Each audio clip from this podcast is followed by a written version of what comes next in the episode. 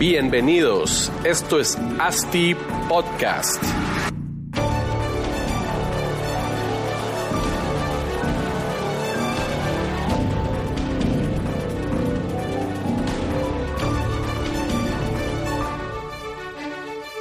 Bueno, señoras y señores, bienvenidos a otro episodio de ASTI Podcast. Probablemente será el último episodio del año 2019. Primero que nada, quisiera agradecer a todos nuestras eh, radioescuchas, eh, las personas que, que están día a día con nosotros. Desde el mes de febrero que iniciamos, pues hemos quintuplicado la cantidad de descargas que han tenido los episodios mensualmente. Creo que esto significa que, que sí estamos generándoles valor y estamos cumpliendo como el objetivo principal del podcast. Pero bueno, queremos cerrar el año con broche de oro y para eso hemos invitado a una persona quien tiene años de experiencia en el mercado inmobiliario, eh, posee un título de ingeniero mecánico de la Armada de Chile, dos maestrías, una en ingeniería industrial y otra en administración de empresas, ambas de la Universidad de Luisiana. Posee certificación como evaluador RICS, es también inversionista y desarrollador de proyectos inmobiliarios, presidente y CEO de la empresa Inspecciones Globales, Humberto Olavarría. Humberto, ¿cómo estás? Gracias por venir. Muchas gracias, buenos días, muchas gracias por la invitación. Un honor estar aquí y cerrando el año contigo. Qué bueno, qué bueno que te lograste venir. Humberto, se termina el año 2019. ¿Qué tal sentiste la industria inmobiliaria este año? Bueno, creo que ha sido el mejor año en muchos años, por lo menos de lo que yo me acuerdo, eh, y fue corroborado una reunión que tuve con el alcalde la semana pasada. Eh, este año se autorizaron cerca de 2 millones de metros cuadrados de construcción eh, versus un millón y algo el año pasado. Casi, casi el doble. Casi el doble. eso quiere decir, se autorizaron no significa que se construyeron. O sea, eso significa que tenemos para el próximo año vamos a tener más construcción inclusive que este año. Así es que mm, creo que eh, pues así un boom, va, la gente está construyendo muchísimo.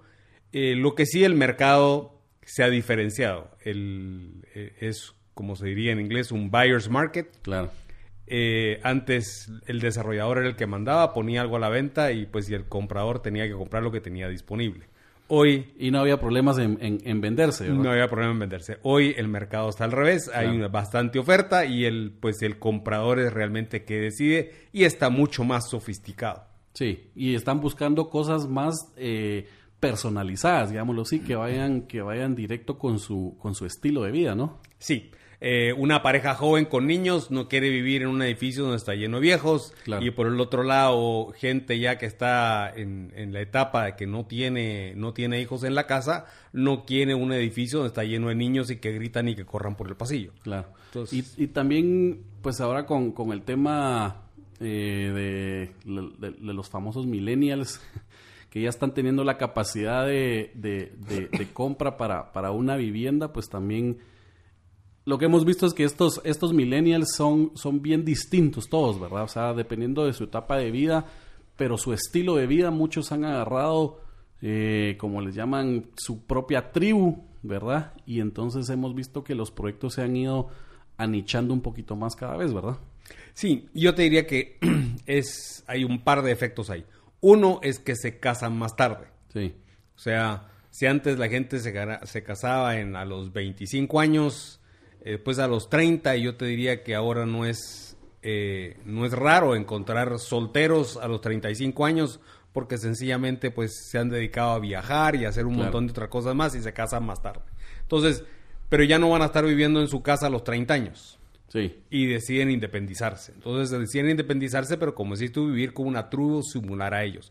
Un edificio que los identifique, algo donde se sientan cómodos, eh, donde todo el mundo sea similar, donde vivan ya sea solos o con un roommate, pero que tengan una sensación de comunidad. Entonces lo que han buscado muchos edificios es que el edificio tenga una sensación de comunidad. No solo es el apartamento, sino que es el edificio. Y amenidades que vayan enfocadas en este, en este tipo de estilo de vida, ¿verdad? Porque y cada vez siento yo que, la tendencia va más a, a que la gente o, las, los trabajadores van haciendo, se van volviendo más como freelance, ¿verdad? Van, van teniendo la oportunidad de, trabajar desde su casa o trabajar hasta, hasta cuando están de viaje. Sí, yo te diría que un par de cosas. Por ejemplo, uno, el gimnasio. Sí. Eh, si miramos los edificios que ya tienen algunos años, pues había un gimnasio que muchas veces estaba metido hasta en un sótano, eh, pues y compraban tres o cuatro máquinas. Hoy el gimnasio es, eh, pese a que muchos de, de la gente joven va al gimnasio y tiene una suscripción a un gimnasio, quiere un gimnasio en caso que se le traben las carretas y no logre ir al gimnasio ese día o pues quiere, pero quiere las mismas máquinas que tiene en el gimnasio, las quiere en el gimnasio su edificio. Por lo tanto, él tiene que ser un edificio con equipamiento de primera línea. Eso es Claro. una cosa. Segundo, quiere un salón, ya no es el salón social para arrendarlo el día del cumpleaños o el día de la piñata, sino que quiere un salón donde fue, sea como es un Starbucks, como es un barista, donde Claro. la gente va, se sienta y si hay más gente, yo voy y comparto y pueden haber cinco gentes sentadas, cada quien por su lado, pero siento esa sensación de que no estoy solo. Claro. Y por otro lado, un lugar, eh, y ahora está de moda los famosos rooftop, Sí. o sea, que sea un rooftop donde yo realmente pues me pueda juntar con mis amigos, tengan buena vista y no estén metidos adentro de mi apartamento. Entonces, sí hay ciertas amenidades de la gente joven que sí son importantes. Sí. Y es que la gente joven al final tampoco ya requiere espacios muy grandes, ¿verdad? Como decía, se casan tarde, probablemente de los 26 a los 35, pues no necesitan una, un apartamento de tres habitaciones con 2.5 o 3 baños, sino necesitan un apartamento de 50, 60 metros cuadrados con su habitación, sala, cocina, comedor, el baño y, y, y solo, ¿verdad?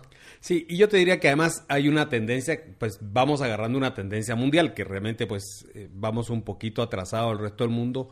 Primero, eh, la gente quiere que tener un commuting lo más corto posible a su trabajo. Claro. Por lo tanto, la gente quiere vivir cerca de su trabajo. Sí.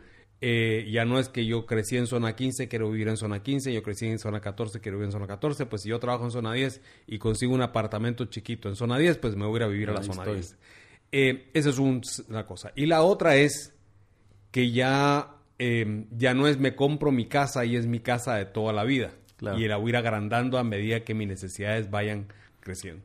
Ya la gente compra un apartamento, pues, y el día que se case o tenga un hijo, se va a mudar a uno más grande y se va a ir mudando y se va a ir, pese a que lo financia 20 años, Sí. lo puede ir vendiendo cada 4 o 5 años, pues, y ya el mercado inmobiliario es mucho más dinámico. Claro. Entonces, esa es una tendencia que le va a dar dinamismo al mercado Sí. y ya la gente no es me compré mi casa, me- porque antes pues, cuando yo vine aquí la primera vez, pues la gente compraba un terreno, lo pagaba en cinco años, empezaba a hacer su casa y esa su casa iba poco a poco creciendo, Añadiéndole añadiéndole cuartos y cuartos, cuartos. y añadiéndole cosas, pues porque era, era la compra, la compra de su vida.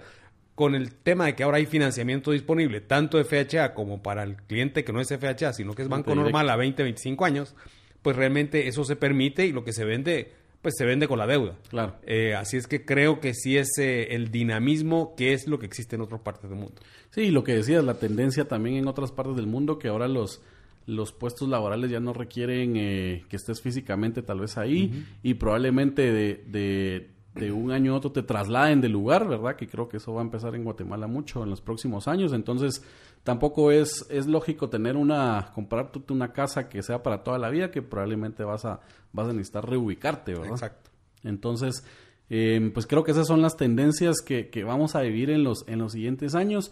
Humberto, también te quería preguntar, pues ya hablamos del 2019, muchos metros cuadrados autorizados, 2020 tendrá mucho- muchos metros cuadrados de construcción, eh, va a haber bastante competencia para todos, creo que eso siempre, siempre es bueno para, para cualquier industria. Pero bueno, 2020 es un año importante ya que hay un nuevo, entra un nuevo gobierno, ¿verdad? A partir de creo que junio o agosto, no recuerdo cuándo fue la- las elecciones donde ya quedó el presidente electo.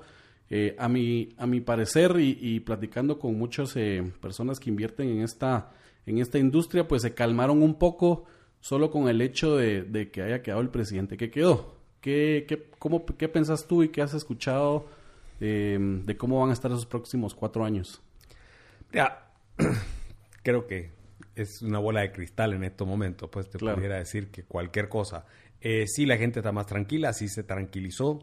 Yo creo que le- el mercado inmobiliario es un... Yo no soy economista, pero te diría que es una- un factor secundario en la economía, pues no es el que genera el boom, genera mucho empleo, Claro. pero lo que genera es inversión en fábricas, es inversión en infraestructura, eso es lo que es primario, digamos, energía y ese tipo de cosas. Y esa gente gana sueldos, eh, y eso genera que la gente compre casas o apartamentos o lo que sea. Entonces, es el cuánto vamos a tener de inversión. Eh, creo que es importante saber eso. Pues, em, por ejemplo, hay inversiones en, carreteras que están pendientes, hay la construcción del tren, hay un montón de... Muchos proyectos ahí. De muchos proyectos y yo te diría que si esos proyectos van y la inversión viene al país, eso de alguna forma le cae en cascada al tema de, vivienda. De vivienda y al final también... Y comercial también, centros comerciales también. Seguro. Y mm, pues si el desarrollo inmobiliario impacta en no sé cuántas industrias y eso hace que la economía gire y, todos mejoremos como, como país, ¿verdad? Sí, y por ejemplo, pues eh, el alcalde tiene una posición que dice que si el próximo año va a haber que amoblar los apartamentos. Entonces, electrodomésticos, muebles, alfombras, cortinas, ya todo. Eh, todo eso, pues, de alguna forma va, va, va, a tener un, un, boom el próximo año. Buenísimo. Pues qué, bueno escuchar eso de, de ti. Creo que, que todos estamos eh, con, con, ganas de que la industria siga creciendo. Creciendo al ritmo que, que, estamos creciendo el día de hoy, no sé si lo lograremos, porque pues a, 2019 ya vimos cuánto, cuánto hemos crecido. Desde creo que 2015, 2016 hemos venido con una tendencia bastante grande, más que todo en el, en el desarrollo de vivienda mm, vertical. ¿Crees que los próximos años se irá en, el mismo, con la misma tasa de crecimiento o crees que en algún, en qué año se va a frenar un poco este tema? Mira, yo creo que mucho depende del empleo. Tenemos dos tipos de compradores en bienes raíces en El inversionista y el consumidor final, digámoslo así. Em, lo ideal es que la mayoría sea consumidor final y no inversionista. Ok. Eh, porque es más estable. Seguro. Y ese, y ese consumidor final depende de tener empleo. Entonces la generación de empleo sí es importante. Ok. y, eso es parte, y eso viene mucho derivado de la inversión de afuera ya sea guatemalteca o extranjera, da, lo mismo, pero inversión en proyectos nuevos, en fábricas nuevas, en ampliación de negocios, etcétera, etcétera. Eso es bien importante para el país porque eso es lo que va a generar compra nueva. Es lo que decías, que se genere, que se genere empleo. Entonces, si la gente tiene empleo, pues va a tener capacidad de pago para, para comprar su vivienda. Pues el mercado lo que hemos visto casi siempre es que el cliente final ha estado siempre en los, en los segmentos más bajos y el inversionista básicamente es el que la persona que tal vez ya tiene su vivienda, eh, ya, ya tiene un exceso de, capital, digámoslo así, y necesita ver en dónde lo coloca para, para, no tenerlo dormido en un banco, sino empieza a ver qué tipo de inversiones puede, puede realizar. Y por eso es que se mete a, la, compra de, bienes inmuebles, eh, pues vivienda más que todo. Eh, por eso creo yo que hemos crecido bastante, pero también por eso creo yo que vemos en la noche muchos edificios con, con las luces vacías porque no, pues creo que hay mucha gente que compra, inversionistas que compran sus apartamentos y no necesariamente los están buscando colocar para generar una renta mes a mes, sino, sino básicamente para tener su, su capital en, en, un bien tangible, ¿verdad? Sí, yo creo que el mercado del inversionista se va a ir sofisticando, ya se está sofisticando. O sea, el mercado más rentable en este momento para un inversionista es el apartamento de un dormitorio. Claro. Em, se renta más rápido y se renta más caro por metro cuadrado. Sí. Además, la persona que compra es muy poco el que compra un apartamento de un dormitorio para vivir en él. Claro. Todo el mundo compra con una expectativa de que me voy a casar o voy a tener un hijo o voy, o voy a seguir creciendo y mejor de una vez compro algo de dos dormitorios. Claro. Entonces, el mercado de un dormitorio, el inversionista se está enfocando bastante en un dormitorio. Por el otro lado, yo creo que vamos a ir a la tendencia mundial donde hay edificios completos en renta, manejados por una sola empresa. Eso aquí cada inversionista compra un apartamento en un edificio, otro apartamento en otro edificio y ya en el mercado más sofisticado, y aquí ya lo tenemos en los centros comerciales, donde los centros comerciales son yo no quisiera decir un solo dueño, es una sola sociedad la dueña, porque son un montón de dueños. dueños correcto. ¿Ok? Pero bajo una sola estructura. Yo creo que vamos a ir a edificios de apartamento y a edificios de oficina en esa misma estructura en los siguientes años. Buenísimo. Yo creo que esto es, un, es un tema bien interesante, tal vez para un siguiente podcast de renta o compra, que al final los mercados, eh, los mercados grandes tienden mucho a, a, a esto que decís, que decís tú ahorita, que uno o el desarrollador ya no desarrolla para el usuario final, sino desarrolla para un fondo de inversión, para un fondo de pensión, para una empresa quien compra un, un proyecto estabilizado y te lo compra, o sea, tenés que buscar un cliente, no tenés que buscar 110 clientes, ¿verdad? Em, pero eso vamos entonces a que los mercados un poco más grandes, el usuario está buscando renta y no está buscando tanto compra. No sé si esto será por la magnitud del mercado, o sea, que la proporción siempre sea un mayor porcentaje de compra que de renta, pero como el mercado obviamente es más grande, eh, va, a haber mucho más mercado para renta. Pero la pregunta al final de cuentas es, ¿qué crees que es financieramente mejor, rentar o comprar un inmueble? Bueno, mira, eh, ahí con sombrero financiero. Con sombrero financiero. con sombrero financiero. Te diría que probablemente arrendar a veces es más económico que comprar siempre y cuando no haya plusvalía. Okay. si hay plusvalía, sí vas a ganar más en la compra. Ok. Ok. Pero en el uso, pues la renta es más barata que, el, que, pagar una, una hipoteca. Pero hay un tema psicológico. Si el hecho de tener casa o no tener casa, sobre todo para las mujeres cuando ya tienen hijos, quieren tener esa sensación de, que algo, le, algo me pasa y la casa es mía. Claro. Porque además tengo un seguro de hipoteca si nos pasa algo, alguno de los dos y, no la podemos seguir pagando. Entonces, creo que hay un tema psicológico y por eso la casa, la gente quiere comprar casa. Claro. En el tema de renta, entonces, hay una oportunidad en el apartamento de un dormitorio. Yo te diría que siempre va a haber una oportunidad en gente que no puede pagar lo que necesita. Sí. ¿Okay? Yo tengo dos hijos o tres hijos, tengo que vivir en tres dormitorios, pero no soy capaz de comprar algo de tres dormitorios. Entonces voy a tener que alquilar. Claro. Entonces sí hay un espacio donde la gente pues eh, no puede pagar lo que necesita y va a alquilar toda la vida. Entonces, pero ahí es donde los edificios manejados profesionalmente, completos, con un sistema de renta donde las rentas son, parejas, es, pues es, mucho más eh, fácil. Porque, por ejemplo, pongamos un edificio que tiene 50 apartamentos. Sí. Eh, yo tengo dos apartamentos en ese edificio. Y resulta que llevo seis meses sin alquilarlos. Eh, y realmente me está apretando el zapato por otro lado. Vengo y los arriendo a cualquier precio. Claro. Con tal de generar renta. De generar algo. ¿Qué pasa, qué pasa con las rentas del resto de los 48 apartamentos? se vienen para abajo. Se vienen para abajo. En cambio, si yo estoy metido dentro de un pool sí y voy a recibir dos cincuentavas partes de lo que esté alquilado el edificio completo, asumiendo que todos los apartamentos son iguales, pues realmente no tengo ese problema porque estoy diversificando mi riesgo y el edificio se maneja en forma profesional y las rentas pues se manejan también en forma profesional. Y ese es un modelo de negocio interesante y que yo lo he visto en, en otros países donde, más que todo para proyectos de usos mixtos, usos mixtos viene el desarrollador y genera un pool, un pool para el área comercial, entonces no, no busca vender un nivel entero de comercio a, a 25, sino, sino a, específicamente a, los que crean el pool y todos se están diversificando el riesgo. Y verdad, creo que es creo que es bastante interesante el tema. Y yo creo que el tema de alquiler, alquiler y compra lo vamos a dejar para un siguiente podcast, pero pero creo yo también soy de la idea que la renta, bueno, todo va a depender de tu capacidad de invertir en otros lados, a mi criterio.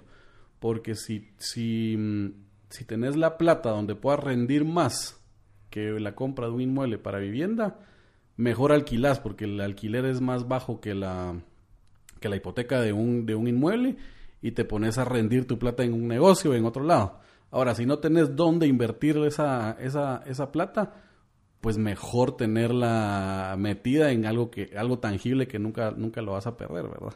Sí, mira, en el tema de, de, fondos de inversión, hemos, pues, en lo personal, estado hablando con la Bolsa de Valores y con la Superintendencia de Banco los últimos años y se necesita actualizar la ley de valores porque realmente eh, falta darle más seguridad fiscal y más seguridad legal a los fondos de inversión en bienes raíces. Okay. Hay un proyecto de ley eh, no sé en qué etapa está, está engavetado desde hace varios años y sí valdría la pena que eso Retomarlo. quizás los mismos desarrolladores empujen porque creo que sí nos ayudaría porque le daría transparencia y además a- abrir el mercado a cualquier tipo de inversionistas. Claro.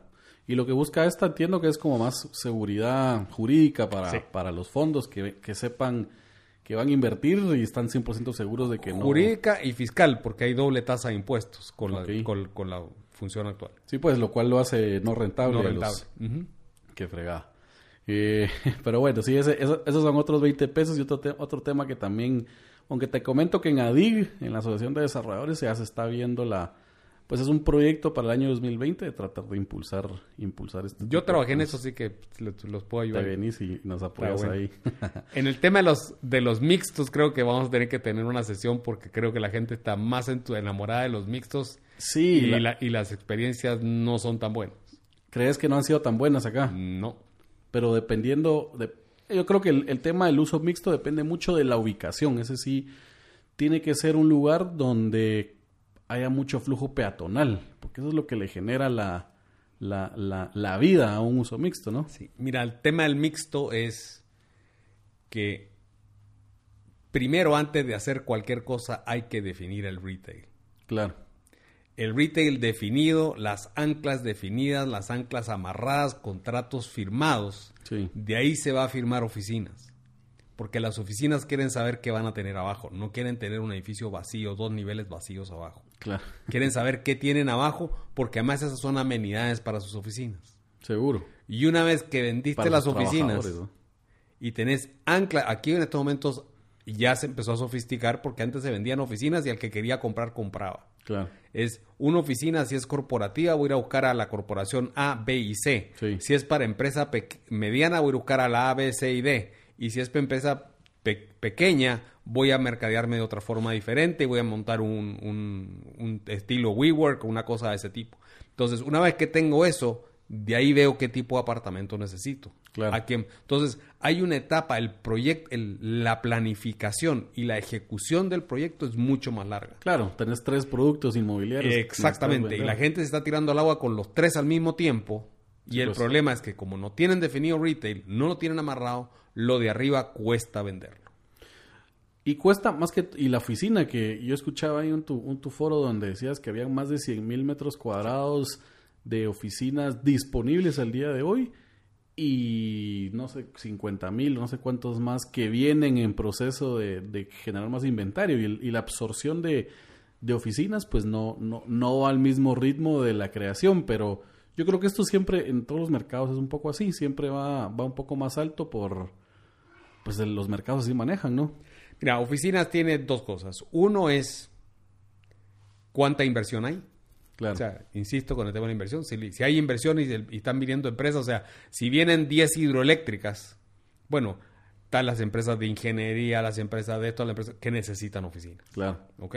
Entonces, eso ll- llena la, auditores, o sea, hay un montón Sí. de, eso Toda chorrea hacia laboral. abajo, todo lo que necesita de abajo, eso necesita oficina. Eso te da una generación de oficina. Y la inversión en el país ha estado baja los últimos años. Ok. ¿Ok? Esa es una. Y lo otro es que volvemos a lo mismo que los apartamentos. Los edificios de oficina en los mercados más desarrollados son de un solo dueño. Claro. Y tienen personalidad, como lo tienen hoy los edificios de apartamentos. Hacemos edificios para millennials, hacemos edificios para gente Seguro. que tiene hijos chiquitos, para gente que tiene hijos grandes, para gente que ya no tiene hijos. Los edificios de oficina tienen que ir a esa misma definición. Claro. Yo tengo uno donde tengo solo corporaciones grandes, otro donde solo hay oficinas médicas, es la única que se ha sofisticado en ese lado. Sí, que se han pero nichado, ¿no? Que es, que es, ah, o abogados y auditores, o tengo empresas pequeñas, o tengo... El TEC es otro, es, es otro ejemplo de está especializado, pero estamos recién empezando y creo que por ahí es donde nos falta, porque los edificios de oficina, la gran mayoría que está en el mercado, está abierto a cualquiera y a cualquier tamaño. Sí. Yo no voy a comprar una oficina de 500 metros donde hay oficinas de 50 metros. O sea, es lo mismo que el tema de donde- apartamentos. o Donde me ponen un call center. Por eso, ¿cuál va a ser, cuál va a ser la plusvalía de mi oficina? Claro. Entonces, pues. creo que el mercado de oficina va a pasar con este exceso de inventario, creo que vamos a pasar por un ajuste que creo que va a ser sano. Sí, no, buenísimo. Y las amenidades también, como, como hay amenidades para, para apartamentos, ahora hay, también hay amenidades para, para oficinas que son necesarias para, para que te compren, Sí, ¿verdad? Mira, y eso es un tema simpático, porque hacen un edificio sofisticado. Sí, Entonces ponen tiendas muy elegantes en el lobby. Pero resulta que el gerente, que es el sofisticado, que es el que compró, los dueños que compraron la oficina, nunca bajan al lobby, porque bajan pues, directo al parqueo. Claro. Entonces, pero resulta que todos sus, empleados no pueden comer en el edificio porque todo es muy caro. Claro. Entonces, no, eh, no, no va. Y las mujeres dicen, queremos un salón donde irnos a peinar, queremos una farmacia donde ir a comprar cosas. O sea, hay un tema de necesidades que no necesariamente la parte de abajo del edificio. Si el edificio es muy elegante, la parte de abajo del edificio no necesariamente las tiendas tienen que ser sí, elegantes. súper elegantes y sofisticadas. Claro. Entonces, ¿qué necesita el edificio? o sea, ¿qué es lo que necesita la persona que va a auditar el edificio? Si miramos zona pradera, zona pradera se hizo sin parada de camionetas. Se tuvo que hacer. Claro. ¿Cuánta gente es de camioneta en esos de cuatro torres? ¿cuánta gente, o cinco torres. ¿Cuánta gente trabaja ahí? Por eso. No es, aunque el edificio es muy bonito, y muy elegante. un montón de parqueo. Tiene un montón de parqueo, pero hay un montón de gente de camioneta todavía. Seguro. Buenísimo. ¿Y dónde pues come esa gente? Claro. ¿Y qué come? ¿Y qué come? ¿Cuánto, no puede pagar 100 quesales diarios de almuerzo. Por un restaurante por eso. fino, seguro.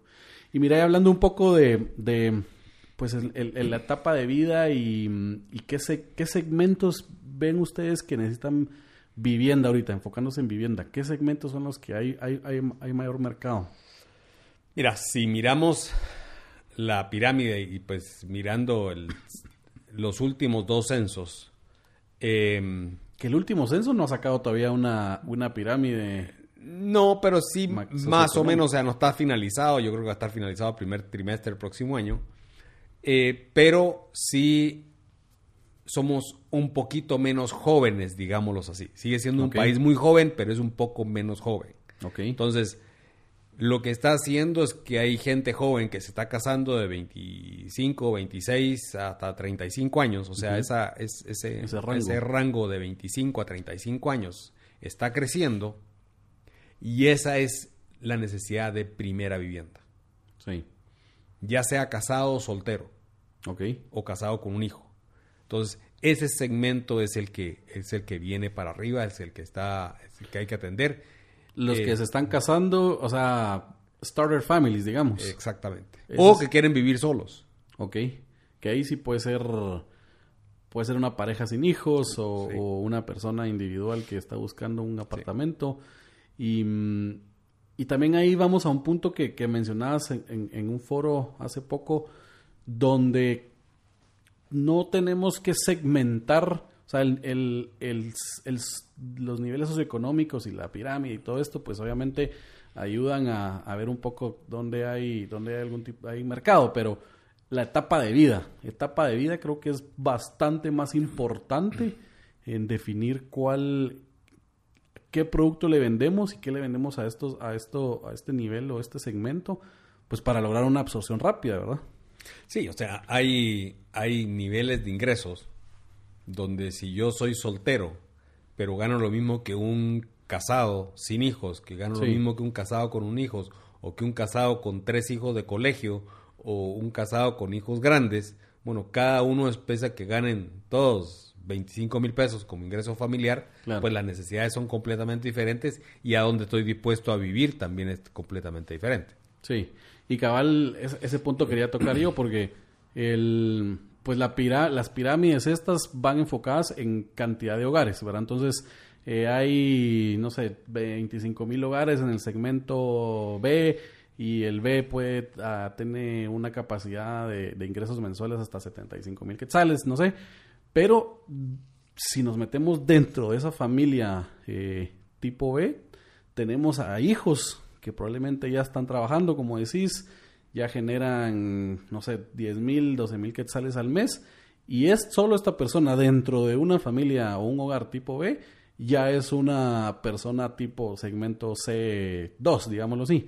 Y este mismo ya tiene capacidad de compra de lo que tiene una familia o un núcleo familiar que tipo C2 donde ganan no sé cuánto ganan ahí, como 12 mil quetzales al mes, creo yo. Un poco más. Pues un poco más, pero eh, entonces, quiere decir que no tenemos que enfocarnos simplemente en los hogares para venderle un producto inmobiliario eh, habitacional, sino tenemos que enfocarnos en la etapa de vida y las personas que están dentro de estos hogares que también, que también compran por, en lo individual, digámoslo así, ¿verdad? Sí, no, y te voy a poner ejemplo. Eh, ponías tú el ejemplo de gente que ya tiene niños, eh, pues hijos en la universidad y que trabajan part-time. Muchos de esos hijos tienen carro. Ok. Entonces resulta que vas a una casa que se necesitan cuatro carros. Sí. ¿Dónde ¿Dónde metes cuatro parqueos? Sí, está complicado. Está complicado. Sí, está com- Y vivir dentro de la ciudad. Claro. Casa no hay. Sí, no. O sea, que comprar una casa en estos momentos dos dentro millones de dólares. del casco urbano pues, con cuatro carros, pues realmente estás, estás hablando de otro nivel. Sí. Pero si hay necesidades, bueno, ¿dónde se va a hacer? Es cierto, los carros hoy es un boom y dicen que pues vamos a irnos a menos carros más adelante con todo el tema de Uber y un montón de cosas más, pero, pero en estos momentos todavía estamos en la etapa donde cada vez se necesita más parqueo, donde el tema del tráfico es fuerte, donde la gente quiere vivir más cerca. Bueno, pero mis hijos se van en carro a la universidad por un tema de seguridad, porque te, te estudian en la noche. Bueno, hay, hay temas que todavía no están resueltos y creo que ahí los desarrolladores que, que se les ocurra Pues eh, final- ser ingeniosos. Al final, creo, creo yo que tampoco es ser tan ingenioso, sino el, el, el sistema de transporte público es la solución Quizás en todas las ciudades, eh, pues ya, ya, ya con, con- con una población pues arriba de los 3 millones de, de personas. Creo que Guatemala ha, ha estado un poco, la ciudad de Guatemala más que todo un poco eh, eh, atrasada en ese tema. O sea, es cierto, ya tenemos un sistema de Transmetro, pero creo que, que podría estar mucho más avanzado, con más líneas que, que abarquen mucho más área de la ciudad, porque pues yo por lo menos no hay persona que le pregunte que si le digo si el Transmetro pasara tres cuadras de tu casa, ¿lo usarías si, si te lleva a tu, a tu trabajo? Me dicen que sí. Sí, ¿verdad? pero- Una cosa es que lo digan, otra cosa es que lo hagan, ¿verdad? Yo sé, pero, pero mm, en realidad el sistema de Transmetro, hasta donde yo he escuchado, es seguro. O sea, no, no han habido mucho, yo, problemas. lo- yo lo he usado un par de veces para probarlo y realmente sí es... Claro. Va, lo usa bastante gente. Vas Sí, bien apretado allá seguro. adentro, te cuento. Pero es también por la falta de, de- de cantidad de, de- de los buses articulados que, que pudieran traer, por lo mismo de, me imagino que es capacidad de pago de subsidiar el sistema que, que debe estar subsidiado hasta un eh, porcentaje muy grande. Y eso sí, todos los, todas las eh, ciudades o, o gobiernos subsidian el transporte público, pero creo que no al nivel en que nosotros estamos subsidiando el, este sistema, ¿verdad? Y pues durante muchos años creo que nunca se le ha subido por temas eh, políticos y creo que ahorita tampoco va, va a suceder. Eh, o si no pasa como, como en tu país donde empiezan a, a quemar todo. Horrible. y al final esa gente quema, quema sus paradas, quema su metro y esa gente misma es la que lo usa. No entiendo Sí, yo qué, sí. Qué, Sí, qué- qué- eh, hacen, ¿no? Sí, mira, el tema del transporte público creo que es un tema de educación, creo que el, el que haya bastante tráfico ayuda, eh, el que haya oferta de transporte público. Eh, creo que han ido aumentando las líneas. Eh, Sí. nosotros nos fuimos en la oficina hace como un par de años, o un año diría yo, desde donde está el Banco Industrial hasta la zona 6 Ok. con transbordo ahí en la estación del, del tren. de- Ajá. de- Del de que va a ser Fegua. el Metroriel. Sí, eh, y nos demoramos 20 minutos, pues. Claro. Eh, seguros, tranquilos, o sea... A un quetzal. Sí, y no, y además obviándose la Martí y todo el tráfico de Sí, atravesar es la zona 1 y un montón de cosas. Entonces, creo que sí funciona. Eh, creo que las ciclovías, tanto pues las Américas, la Reforma y Vista Hermosa no se usa tanto, pero, pero sí hay. O sea, pero hay Se problemas más- latentes. Más, recreacional Pero que... te pongo el caso, una familia que vive en San Cristóbal, que tiene un hijo en la Landívar y un hijo en la del Sí, Valle, Imposible. ok, que tienen clase a las 9 de la mañana y la siguiente clase a las 3 de la tarde. ¿Qué hacen esos patojos entre que salen de clase a las 11 hasta las 3? Ok, entonces, ¿cómo movemos, acercamos a esa gente más Sí. hacia las universidades? Porque esa es una necesidad. Bueno, eh, con necesitando tres carros o cuatro carros o lo que necesiten, Sí. ¿dónde?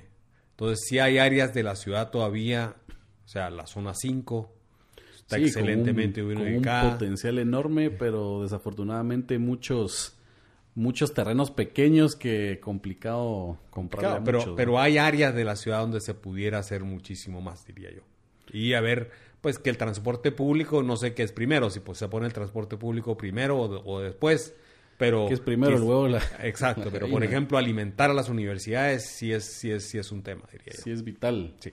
Yo creo que también, y hay muchas zonas, como decís, zona 5, eh, zona 2, zona 6, zona 8, zona 3, que están súper céntricas, que tienen un potencial de desarrollo enorme, que, que sería de enfocarse también. Y y más que todo en el tipo de vivienda que estamos hablando ahorita que es un que son necesarios pues porque son eh, proyectos eh, densos eh, con precios accesibles bien ubicados urbanos con transporte público ah, ah, cercano em, pero ¿por qué esta gente no está pudiendo accesar mucho a eso? Yo creo que uno de los problemas principales es el, el ahorro, ¿no crees?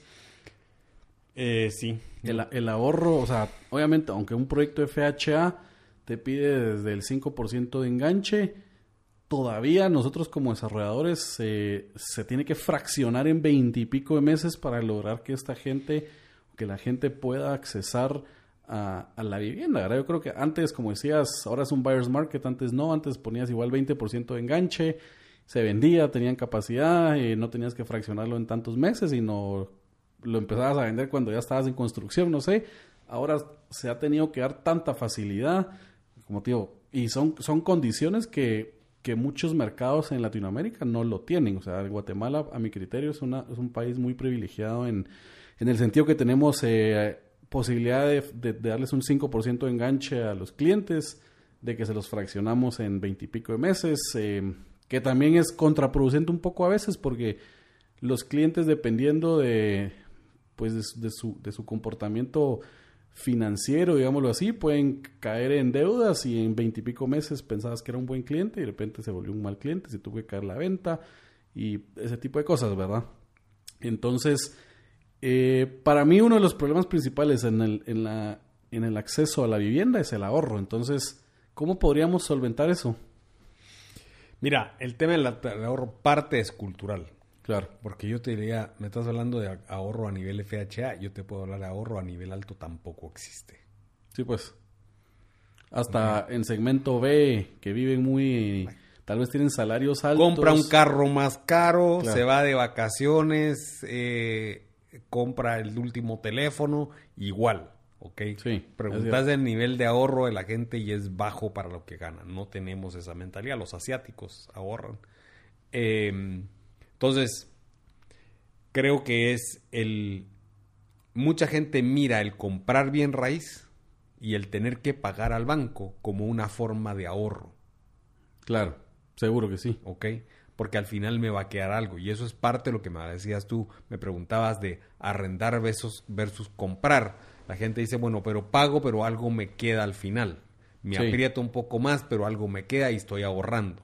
Pues, como cualquier eh, inversión, ¿verdad? Exactamente. Entonces creo que es, no, vamos a cambiar la cultura de la noche a la mañana, pero yo diría que, es, que el tema de, ofrecer eh, bienes raíces como una método de ahorro es, bueno. Primero, como te decía yo, lo principal es tener el usuario final, pero la gente que ya tiene un, un bien raíz, que decís, bueno, ahorre y invierta en bienes raíces, bueno, una forma pudiera ser si no tengo para comprar un apartamento, ¿Sí? porque son, qué sé yo, eh, un millón de quesales eh, o 500 mil quesales para comprar un apartamento, para tener un alquiler, no lo puedo pagar, pero quizás participar en un fondo, ir creando los mecanismos de ahorro.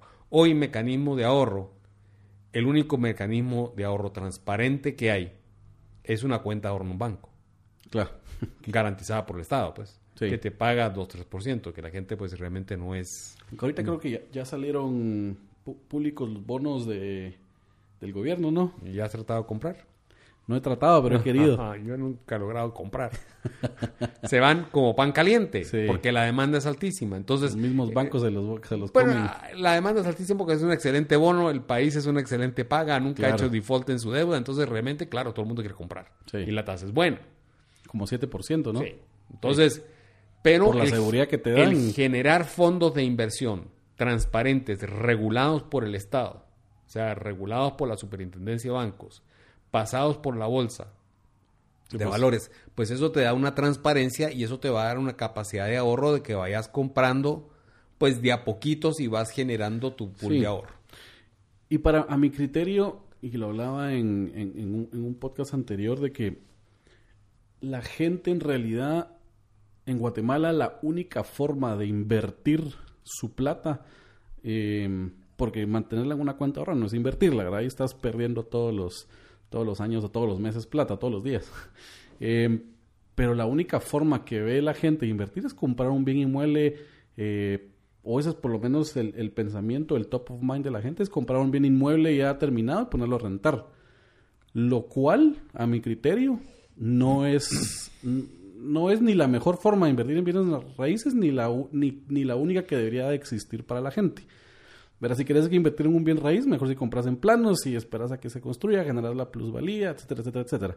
Pero los mecanismos o las eh, formas, o sea, ¿en, en dónde más puede invertir la gente en Guatemala? No hay un mercado de capitales, no hay bolsa de valores que transacciona acciones, etcétera, etcétera. Entonces, ¿cómo hacemos en Guatemala para generar mecanismos o, o- o este mercado de capitales para que el dinero eh, pues que fluya y todos crezcamos, ¿verdad? Los fondos.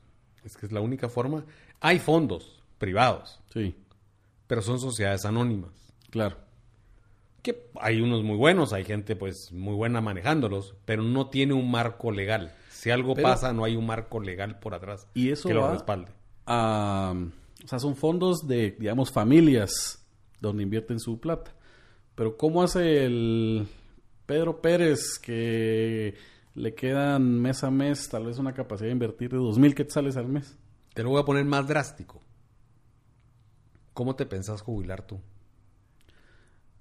Pues yo gracias a Dios tengo la oportunidad de invertir en, en- en esta industria, pero pero la demás no tienes un plan de pensiones.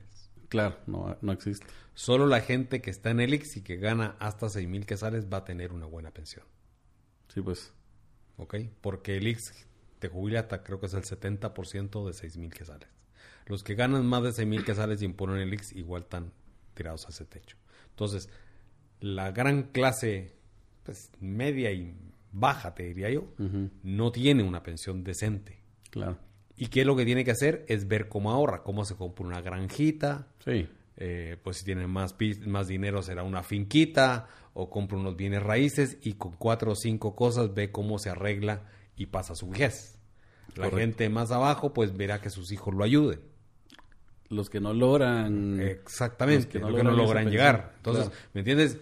El generar fondos, a lo mejor no van a ser fondos de pensión regulados como, como tales, pero fondos de inversión donde la gente pueda decir, bueno, en este fondo mantengo tanto dinero, hay Sí. unos más conservadores, unos van a haber unos más agresivos, ahí dependerá del, del nivel de riesgo, del apetito de riesgo de cada quien, pero sí es importante que existan ese tipo de cosas para poder y porque además, por el otro lado, tú como desarrollador, ya no necesariamente vas a tener que ir a buscar Sí. te 50 facil- mil inversionistas o un banco. el- Vas, a lo mejor van a haber fondos especializados en bienes raíces, vas, presentas tu proyecto, te van a pedir tu estudio de mercado, que me caería muy bien. Eh, demanda de estudios de mercado. Por eso, y te van a, vas a tener, como cualquier Claro, parte del mundo, vas a seguro. presentar, te van a decir sí, no, esto sí, esto no, estos son los covenants para poder invertir y Sí. vamos aquí, pues, y eso existe. Y nosotros hemos hablado con varios fondos afuera que invierten en, en América Latina. eh, ¿Y por qué no han querido venir? Ese- bueno, ese- parte tema. no quisieron el año pasado, era un tema de, de la elección, no sabían para dónde iba. Eh, Sí, pues. Segundo es el tema de, bueno, bajo qué legislación se, se meten, pues. Ya. Sí, pues como sociedad o como... No, es que el dinero vendría afuera, pero entonces aquí, ¿qué, qué se hace? Se hace las- aquí es una sociedad anónima. Eh, y O sociedad de inversión, es una- ¿no? Sí, no es tan fácil. No, no está claro el marco legal Hay todavía. que buscar la, la, la forma jurídica de, de trabajar. Lo mejor es transparentarlo y que pase la ley en el Congreso. Claro, pues esperemos que, que podamos apoyar a que sea rápido. Mira, Humberto, y ya el último, el último tema. Se ha hablado mucho también de que los precios de la vivienda han, han- han- han ido incrementando un poco durante los últimos años. ¿A qué crees que se debe principalmente esto? ¿O es la, la- la- el, el- el mercado normal que, pues obviamente va subiendo de precio- precios, hay inflación, hay, hay oferta y demanda, etcétera, etcétera? Eh, mira, los precios sí han subido. Eh, si tú miras Guatemala comparado con el resto de Centroamérica, nuestros precios son más bajos que el resto. Sí. Sí, es de, dependiendo del punto de vista, ¿verdad? Por eso. Eh, como me dijo una vez un gringo, mira, el bien raíz siempre es caro. pues sí. Cuando miras para atrás, decís, uy, debería haber comprado. Claro. Eh, creo que sí, el precio de la tierra ha subido. Sí. En ciertos lugares más que otros. Eh, el bien raíz históricamente, nosotros como evaluadores, digamos, subía alrededor de un 2% por año en dólares, ese era como el estándar en Guatemala por muchos años, ya los últimos años eso no es así. Okay. Hay áreas donde ha subido muchísimo, hay áreas donde se ha mantenido constante y hay áreas donde eh, la gente dice que lo está ofreciendo al mismo precio que hace cuatro años atrás, pero no se mueve. Claro. Entonces, no, como no sabemos los precios de las transacciones reales, porque pues, sí, pues no tenemos acceso al registro, pues... Eh, pero sabemos que los precios han caído en ciertas áreas, sobre todo en las periferias de la ciudad donde pues el tema de tráfico ha afectado más. Claro. El, eh, el precio de la tierra normalmente tiene un peso de alrededor del 10% sobre la venta. Sí. Eh, ya ha ido subiendo, yo diría que ya anda como en un 12, entre un 12 y un 14 en y, ciertos casos. Yo creo que también ese, pues es, es un número que muchos preguntan siempre, pero también depende mucho de eh, la estructura de capital o cómo estás metiendo la tierra al negocio también, porque un, un terreno aportado hasta podría subirle un poquito más el, del porcentaje a un terreno comprado, sí. ¿verdad? Porque pues que el negocio sabemos que es un negocio financiero, entonces eh, poder postergar todo el, la salida de flujo es, es lo ideal para, para hablar mejores sí. rendimientos. Pero yo escuché, tuvimos una convención de evaluadores hace como un mes en El Salvador y llegaron los colombianos a presentar y en Bogotá y en Medellín el precio el peso de la tierra es el 20%. Claro. Entonces, ¿y eso qué hace? Que realmente lo que aprieta todo es, es la parte de construcción. Y los pues, sistemas de construcción tienen que ser, son mucho más. Ah, y tus márgenes se ven afectados. ¿Cuál los será el margen de un desarrollo? Son más bajos, eh, pero el sistema. Y ahí es donde tenés que eficientar tu estructura lo más posible para sí. que sigas teniendo buenos sí. rendimientos. Sí, ¿no? o sea, hay que, hay que um, irnos, irse a mucho sistema prefabricado. Sí, pues. Eh, sí, pues lo, lograr ahorrar. La construcción pesa entre un 50 a un 55% de la venta de un proyecto y es, es el rubro más grande, digamos, son los hard, los hard costs. Sí. Que ahí es donde tenés que ver cómo... Y ahí es donde... Y es porque el resto, los costos operativos sí. y la licencia... Logras ahorro, pero... más o menos el, un porcentaje el del... impacto es mínimo, sí, pues. Es, es un porcentaje más o menos de la, entre el 15 y el 18% es toda la parte operativa. Sí. No hay mucho donde perderse, pues. Yo veo la, la, tierra siempre es la materia prima de un desarrollo inmobiliario, ¿verdad? Es como el, es como el pan de una hamburguesa. Mientras más caro sea ese pan, más caro te va a salir la hamburguesa o, o menos vas a ganar en la venta de una hamburguesa porque pues porque te está costando más comprar el pan, ¿verdad? Sí, y yo te diría que ahí también, o sea, primero la compra de la tierra es quizás el proceso más importante en desarrollo. Claro. Si compras la tierra cara, tus posibilidades de que te vaya bien son difíciles. Y ahora, y ese tema es importante también porque yo, pues hay mucho desarrollador que no está valorando bien las tierras. O sea, yo siempre digo, la tierra vale lo que le puedes poner encima, sí. ¿verdad? Si le va, quieres hacer un edificio de apartamentos, pues vas a sacar un máximo, que será ese 10% del peso sobre la venta, y más de eso no vas a poder vender, a menos de que querrás tener un proyecto que, se, que la absorción sea mínima y lo vendas en, tratarás mucho tiempo en venderla, pero si querés eh, números óptimos o rentabilidades óptimas, tenés que lograr tener la tierra hasta cierto nivel. Entonces, pero son temas que los desarrolladores siento yo que algunos no están, no están contemplando, están comprando tierra más cara y qué es lo que pasa ahí, que el vecino vea cuánto compró su, su vecino y dice, ay no, no, no voy a vender menos que eso cuando probablemente el que te el que compró compró 30% más alto y ahí tal vez tiene un proyecto parado y lleva dos años vendiéndolo, pero el, el otro no sé. O te toca llevar una negociación de años para, para ver que el, el, el, terrateniente logre bajar el precio, ¿verdad? Sí, mira, en el tema, en el tema de la tierra, eh, en Guatemala, gracias a Dios, tenemos un pod bastante estructurado y te permite saber bien si es un G4, es un G5, es un G3, más o menos qué puedes hacer encima. Claro. Eh, entonces, el pod es importante. Las dimensiones del terreno son importantes, porque si vas a hacer un edificio, ya sea de oficinas o apartamentos, Sí, necesitas ciertas variables y lo condiciones. que manda es qué cabe en el sótano. Claro. Ok, si tiene 20 metros o 25 metros de, de frente por 50 o tiene 40 por 50, pues hace una gran diferencia Seguro. en la eficiencia, en la eficiencia del parqueo. Claro. Entonces, eh, y porque te, te puede ahorrar un sótano completo. Que lastimosamente los arquitectos siempre se quejan de que tienen que diseñar a raíz del sótano. O sea, si no hay sótano, no puedes diseñar nada arriba. Sí, y el sótano con columnas, no sótano sin columnas. O sea, ahí hay una gran diferencia. Correcto. Pero entonces, el sótano manda. Y lo de arriba, uno dice, bueno, de ahí, ¿qué hago? Hago apartamentos, hago oficinas, hago esto, ¿a cuánto puedo vender en metro cuadrado? ¿A qué segmento le voy a pegar? ¿Qué segmento necesita? ¿Qué velocidad de venta voy a tener para poder sacar mi tasa interna de retorno? Entonces, realmente, sí es ver qué puedo sacar arriba. Sí. Y eso me va a decir, pues, cuál es el mejor uso de la tierra y cuán- hasta cuánto puedo pagar. Por el otro lado, tenés un tema de referenciales de tierra de cuánto se está vendiendo al costado. Entonces, bueno, si a mí me da que yo puedo pagar 600 dólares la vara, pero resulta, pero el mercado está en 800, pues, no puedo comprar el terreno. Sí. Simplemente me voy a buscar Voy otros. a buscar otro. Claro. Y ese, y ese es el tema de que, pues porque yo soy especialista en hacer vivienda. Sí. Pues resulta que en vivienda, en la reforma, no me sale.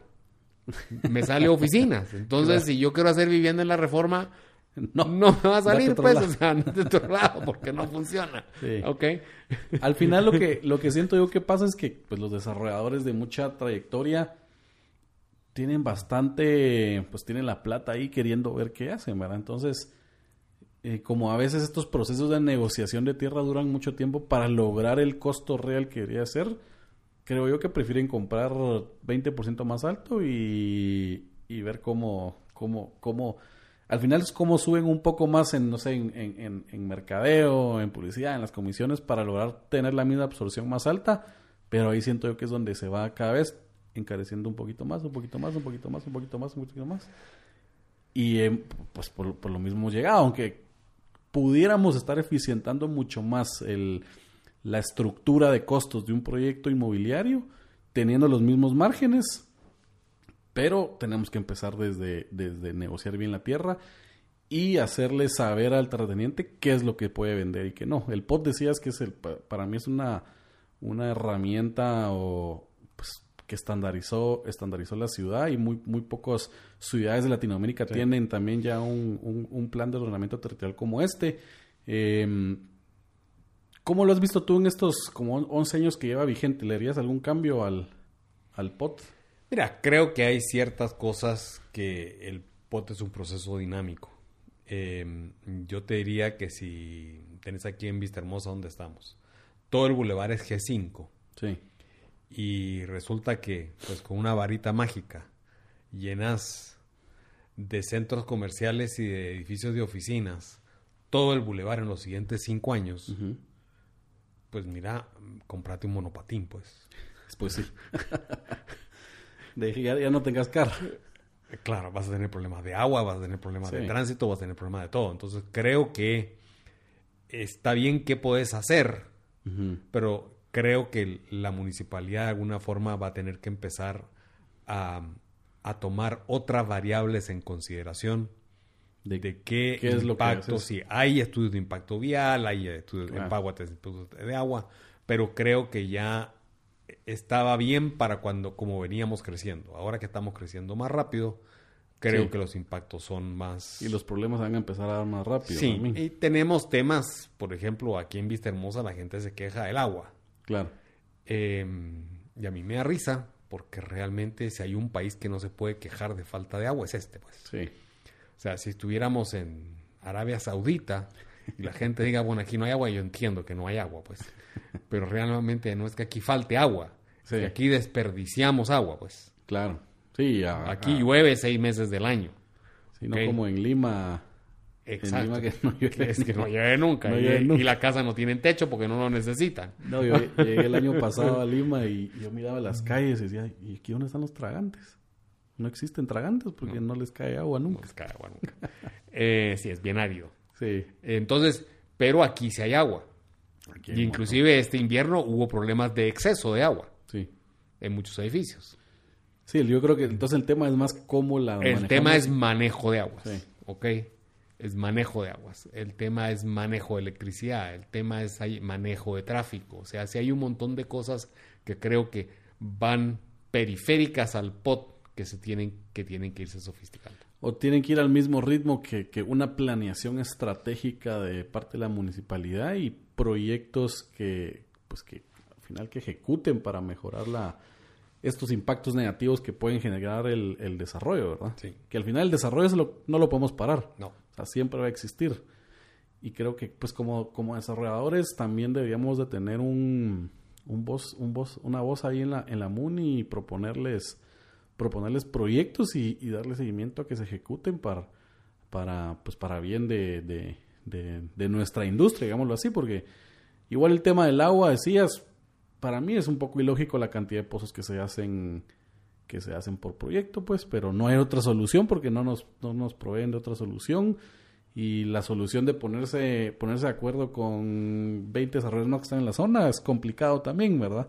En el sentido que estás ofreciendo pozo propio, los vecinos quieren pozo propio, si no, no te compran. Entonces, eh, no puedes como que hacer uno comunal para cinco proyectos porque no va a afectar tus ventas, digámoslo así. Sí, bueno, ahí el tema también hay un tema de recursos de la municipalidad que no los tiene. Claro. Y por eso que hay una cosa es la licencia de construcción, otra cosa es impacto vial, otra cosa es Empagua. Pero esto, todo eso se paga en los países más desarrollados con UCI. Ok. Sí, pues ahí es No donde- voy a entrar en el tema del. Ok. Ya lo, no- lo platicábamos también antes, que el tema del UCI aun- es un poco... una ley un poco rara, ¿verdad? Porque le cobra por igual a todos, generes o no generes de ese, de ese inmueble, ¿verdad? Entonces ya Entonces, ahí creo que es un tema que... podemos hablar una hora de, Sí, de del cómo UCI, manejar. pero esa es la forma en que las ciudades se... Sí, pues se, se manejan mantiene. todos estos proyectos y... Y esa es la forma en que el Estado le genera plusvalía a los terratenientes. Claro. Cuando digo terratenientes, dueños Sí. de casa, vivienda, Seguro. no hablo de grandes dimensiones de tierra. ¿Por qué? Porque resulta que plusvalía es exógeno a tu casa o a tu vivienda. Si yo te hago un paso a desnivel, te ensancho la calle, te pongo una ciclovía enfrente, eh, te pongo un parque enfrente, Sí.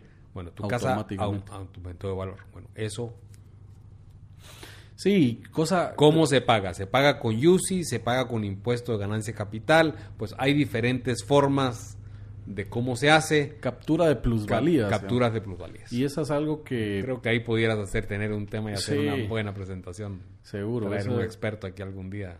Y ese es un tema también de que, pues un proyecto como el que platicas ya se ha hecho aquí, pero no se logró esa captura plusvalía, que hablamos del Paseo La Sexta. Pero hicieron el Paseo La Sexta en la zona 1, eh, le generaron una plusvalía enorme a todos, pero no hubo un, un proceso de, ok, te voy a cobrar más porque, porque ahora estás vendiendo el triple en tu negocio que antes. Legalmente tienen las manos amarradas también. O sea, no es así de fácil. Sí. Me imagino, pero, pero creo que es dando, dando, ¿verdad? Aquí todo es con- inconstitucional y va a la Sí. corte, tú, así que Y creo te que están rompiendo esculturas y todo en las manifestaciones. Sí, Entonces sí es, sí es un tema, pero ese es, ese es parte de la, de la forma que la MUNI de Guatemala pues tiene una estructura bastante fuerte, diría yo, más que las otras municipalidades, Claro. pero todavía pues tienen camino por recorrer. Buenísimo. Pues Humberto, muchísimas gracias por estar el día de hoy con nosotros aquí en Asti Podcast. Creo que estuvo bastante interesante y, y ahí hubieron muchos temas que probablemente los, los tocamos en un, en un siguiente podcast. Bueno, muchísimas gracias a ti y feliz Navidades a todos los que nos escuchen y felices Sí, fiestas felices y que lo pasen muy bien. Buenísimo. Pues muchas gracias a todos. Eh, les recuerdo que nos pueden seguir en redes sociales, Instagram, arroba astipodcast y cualquier duda tenemos correo electrónico podcast arroba astidesarrollos.com. como decía Humberto, les deseamos muchas felicidades, felices fiestas en este, en este año 2019 y próspero 2020. Muchas gracias y saludos.